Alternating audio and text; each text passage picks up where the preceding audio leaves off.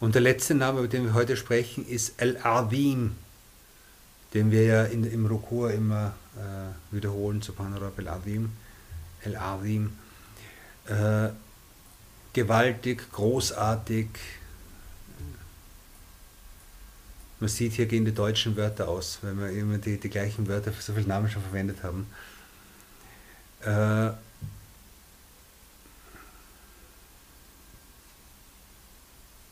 die Bedeutung davon ist klar.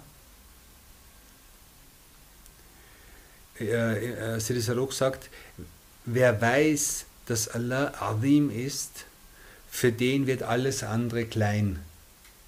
Also wer weiß, dass Allah gewaltig und großartig groß ist, für den wird alles andere klein. Okay?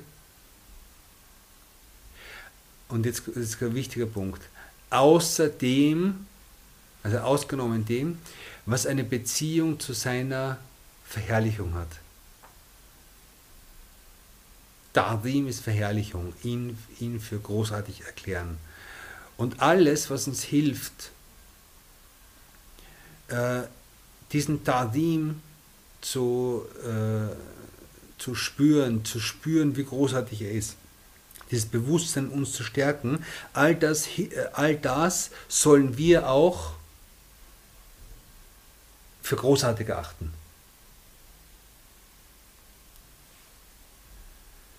Äh, also die Hochachtung und der Respekt vor den Dingen, die Allah uns zu respektieren befohlen hat.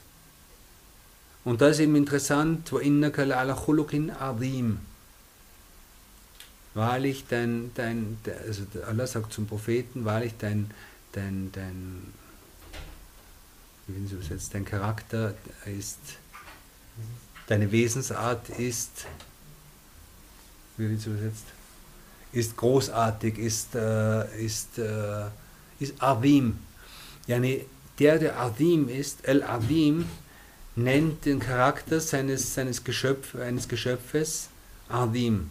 Und er sagt im Koran an einer anderen Stelle, und wer die, und wer die, äh, die Sha'aire, die, die, die, die Zeichen, die, Zei oder die, die Wahrzeichen, was? Die Symbole Allahs für groß erachtet, wenn yu'adhim sha'ir ja, so ist dies von der, äh, von der Taqwa in den, in den Herzen.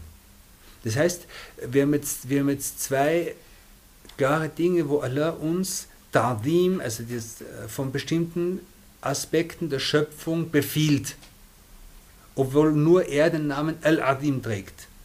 Aber alles, was auf ihn weist, ist hochzuachten, ist, ist wertzuschätzen. Ja. Und das ist der Unterschied zwischen, äh, zwischen, den, zwischen dem Tawhid eines Gläubigen und eines Muslims und zwischen dem Tawhid von Iblis. Der Tawhid von Iblis ist, ich werfe mich vor Allah nieder, aber wenn er mir befiehlt, mich vom, vor, vor einem Geschöpf, nämlich vor Adam niederzuwerfen, sage ich nein. Das ist Iblis. Okay? Und der Gläubige akzeptiert das, was Allah sagt, was immer es ist. Und wenn Allah uns befiehlt, zum Beispiel seinen Propheten hochzuachten und hochzuschätzen und für Azim zu befinden, dann machen wir das, weil wir keine Arroganz in uns haben sollten. Auch wenn wir vielleicht äh, etwas davon uns ist, aber weil wir prinzipiell, unser prinzipieller Standpunkt ist, gegen Arroganz zu sein. Und der Tawhid von Iblis ist, ich werfe mich nur für Allah nieder und von nichts anderem. Ich bin besser und so weiter und so weiter.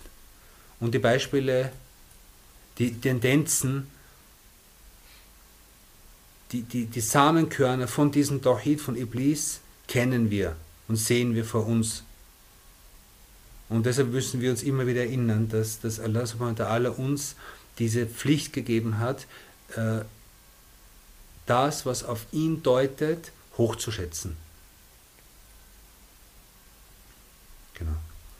Und äh, und, er, und, und Sidi Sarok sagt, die, äh, die, die Konsequenz aus dem Namen ist, sich selbst sozusagen niedrig zu sehen, in, in Hochachtung vor dem Schöpfer, aber gleichzeitig erhaben sich selbst, also in sich selbst erhaben zu sein über alles, was verachtenswert ist. Also das, was Allah subhanahu wa ta'ala für verachtenswert erklärt hat, müssen wir lernen zu verachten, zu gering zu schätzen. Und das ist das Problem, dass wir, dass wir in einer Welt, also nicht das Problem, es ist einfach die, die, die, die Situation, in der wir sind, äh, die Prüfung, die wir haben, dass wir in einer Welt leben, in der normalerweise die Dinge, die Allah als niedrig und unwichtig bezeichnet hat, hoch, hoch, hoch geschätzt werden und die Dinge, die Allah als, äh, als, als, als Adim, als wichtig, als großartig bezeichnet haben, äh, als verachtenswert und als niedrig und als unwichtig gesehen werden. Und diese Wertigkeit müssen wir in uns, in unseren Herzen zunächst einmal wieder umdrehen und wieder, wieder dagegen steuern, äh, gegen diesen Zeitgeist, gegen diesen Zeitgeist leben, gegen den Strom schwimmen.